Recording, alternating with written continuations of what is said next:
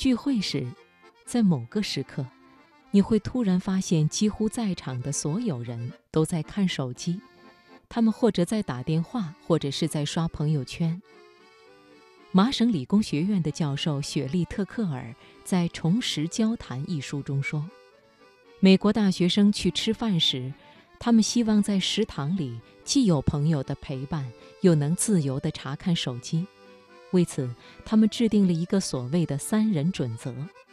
这个准则是：当你跟一群人吃饭时，只有在有三个人抬头说话没看手机时，你才能低头看你自己的手机，这样才算礼貌。特克尔还说，现在普通美国成年人每隔六点五分钟就会查看一下手机，所以，如今的谈话都是片段性的。而谈话中最常出现的问句就是：“你刚才说什么？”特克尔认为，不能因为这种情况很普遍就以为它是合理的，或者我们对它完全无可奈何。面对面的谈话是我们所做的最人性的事情。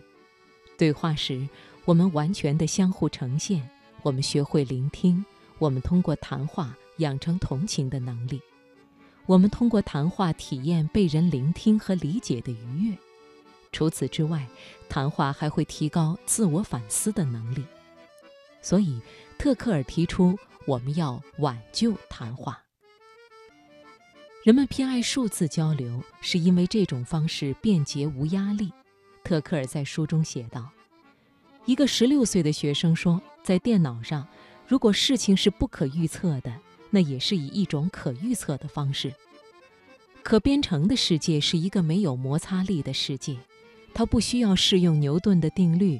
虚拟的物体可以一直滑行，人也可以随之一起滑行。在虚拟世界中，你会遇到挑战，也会有巫师和魔法，但你知道最后他们都会管用。而现实生活中的人，由于行为无法预测，因此很难应付。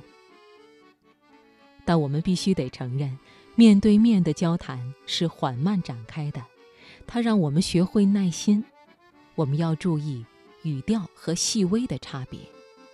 当我们用数字设备沟通时，我们学习的是不同的习惯；而当我们在线交流时，我们总希望得到及时的答复。为此，我们会选择询问更简单的问题，由此降低沟通的难度。当然。数字谈话的风险较低，因为在发送前我们可以加以编辑。如果是发给招聘方或者追求者的短信，我们甚至还可以找朋友把关，以确保稳妥。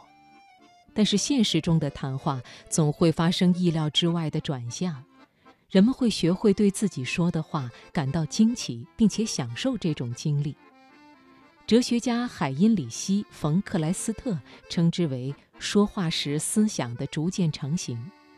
他引用法国谚语说：“食欲来自进食。”同样的，思想源自说话。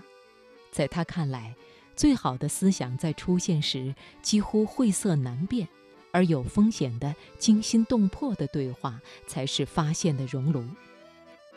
研究显示，没有谈话，我们的同情心、创造力、充实感都会随之降低。